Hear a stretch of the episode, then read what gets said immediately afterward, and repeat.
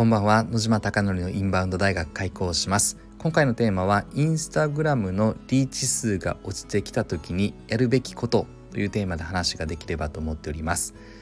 池袋にある焼肉屋の焼肉マフィアは経営者が YouTube 講演家の鴨頭義人さんです。そのお店ではインバウンド集客によって売上回復を目指そうということで月賞1000万円を目指して今海外のお客様を呼び込むための取り組みを行っております。で SNS の運用を行ったりとかインフルエンサーとコラボしたりとかさまざまなことを取り組んでいるのですが今日話をしたかったのは SNS の運用についてです。今たぬきさんという立教大学で教鞭をとっている方が焼肉マフィアのインバウンドチームに入ってくれていて、まあ、その方はたった1年ぐらいでインスタ10万人のフォロワーを生んで、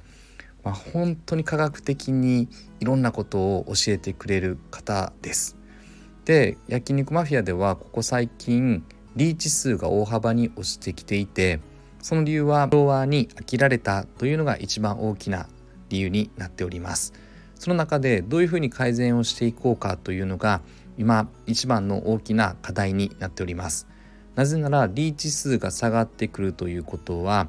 最終的に集客的に悪くなっていくという話なのでそこを改善していかないと今ある程度大幅にですねインバウンドが増えてきたからよかったって安心をしてると足元を救われるという話です。でリーチ数は落ちてるもののプロフィールへのアクセス数は1ヶ月前の対比だと44%アップの4791名がプロフィールアクセスがあってさらにそこから外部リンクのタップ。でこれは英語で今インスタグラムでは英語のサイトに飛ばすようにしているのでそれが814名ということで293%アップということで今海外の方々がかなり予約してくれてるのはまさに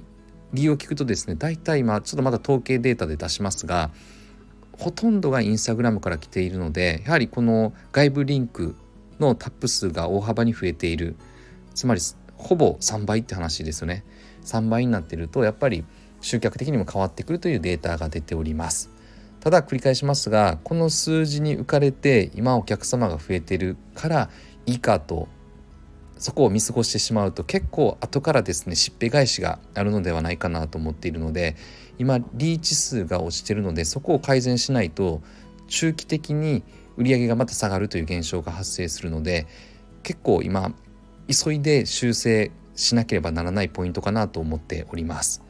で具体的にはいろんなアイデアを出して改善ポイントこうしてこうみたいな流れにはなったのですが最終的な着地はどういうふうなインスタのリール動画にしたかというと最初にお客様がすごい美味しく満面の笑みで食べているところを1秒ぐらいでパッと映してその後坂本拓也さん元日本の和食の料理人で今焼肉マフィアの店長なのですがその拓也さんがすごい包丁の腕がですねまあ一流なので25キロの尾崎牛の牛の塊和牛の塊が届いたところパースパーッと綺麗にですね切り落として磨いているところを動画で映して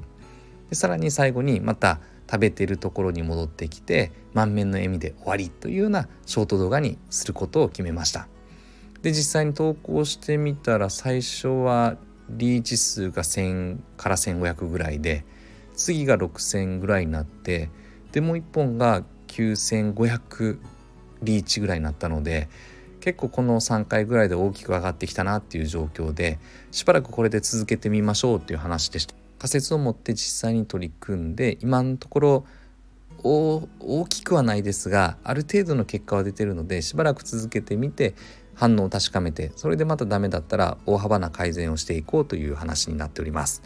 なので今日のまとめに入っていきたいなと思っておりますがやはりですねいい時こそ改善できることを見つけ出して改善をしていかないと短期的に売り上げが上がったという喜びで終わってしまうのでやはり我々は中期的に長期的に売り上げを上げていかなければならないはずなのでだからこそ今いい時にですねどのような改善を繰り返すのかどのようなポイントを見つけ出して課題設定をして取り組んでいくのかっていうことを考えるためにはやはり数字で分析をして見つけ出して改善をしていくということが必要かなとたぬきさんと組んでいて改めて思いました。皆さんのお店もたくさんのお客様があふれることを願ってそして焼肉マフィアの池袋では海外のお客様がより一層来ていただけるお店を目指してこれからも取り組んでいこうと思っております。本日も最後までご清聴いただきまして本当にありがとうございます。おやすみなさい。